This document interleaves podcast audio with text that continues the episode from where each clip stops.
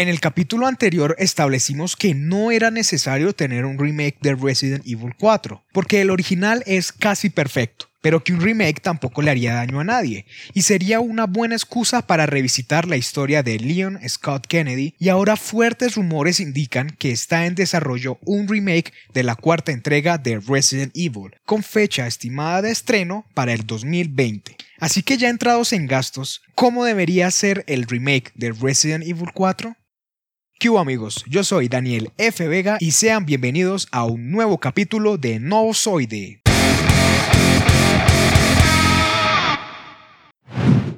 Para organizar mejor la respuesta voy a dividir el capítulo en dos. Por un lado, hay que establecer qué debería conservar y qué debería desecharse del original y por otro lado, qué características debe incluir de los remakes ya estrenados. Es claro que el original debe conservar sus personajes, tanto héroes como villanos, porque estos están bien construidos, desbordan carisma y enigma, como Luisera, Salazar, Krauser, el mismo Sadler y su secta. Pero ¿les gustaría ver el regreso de Ada Wong?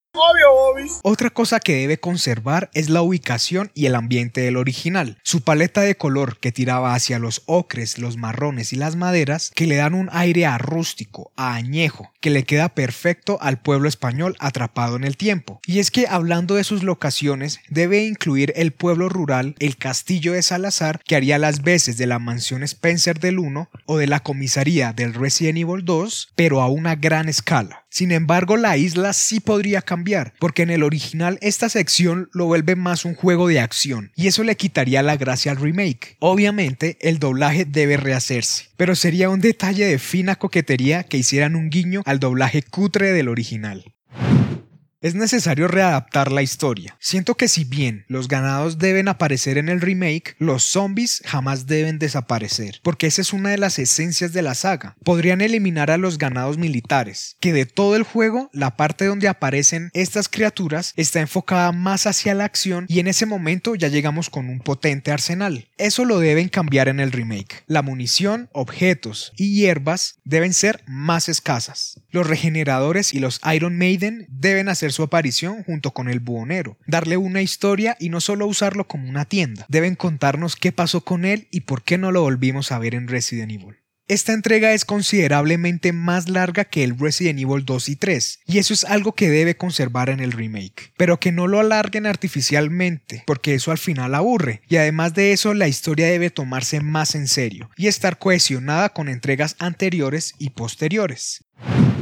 Ahora bien, ¿qué debería tomar de los remakes que ya hemos disfrutado? Bueno, acá la lista es larga. Primero debe tener dos campañas, como en el Resident 2, una de Leon y otra de Ada, que represente el DLC Desperate Escape y su jugabilidad puede ser la del 3, pues Leon ya es un agente experimentado y puede tener los movimientos de evasión de Jill. Para la sección del castillo de Salazar debe tener backtracking y los puzzles del 2, que nos haga volver sobre nuestros pasos para desbloquear accesos que nos lleven a rescatar a, Ashley.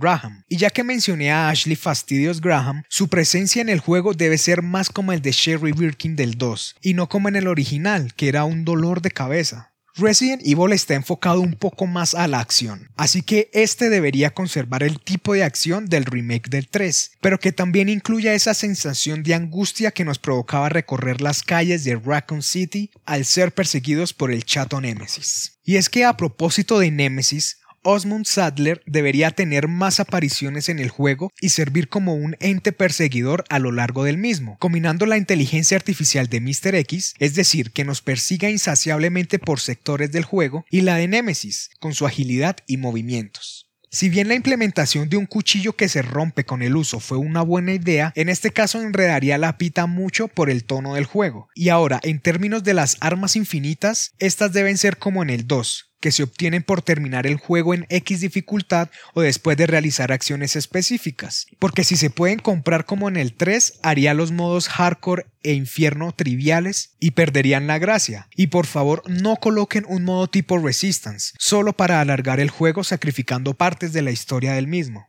Estas son las cosas que deberían componer el nuevo Resident Evil 4 Remake. Como bonus, quisiera mencionar qué novedades debe tener este juego. Primero, deben hacer mayores referencias a Albert Wesker, que en el original solo estaba entre las sombras sin llegar a aparecer. Podrían introducir a nuevas criaturas más salvajes que tengan buenos movimientos.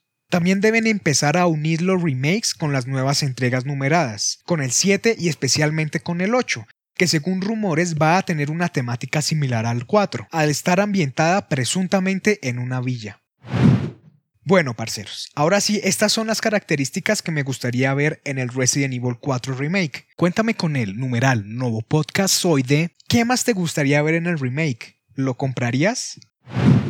Esperamos que te haya gustado este nuevo capítulo. Si aún no lo estás, puedes suscribirte a este podcast y no olvides compartirlo con tus amigos. Nos encuentras en Facebook, Twitter e Instagram como arroba novozoide. Recuerda que estamos en todas las plataformas de podcast y de streaming de audio.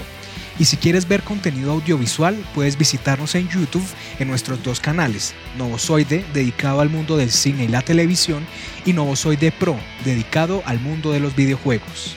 Bueno, no siendo más, me despido. Nos vemos en la próxima. Un abrazo para todos. Chao.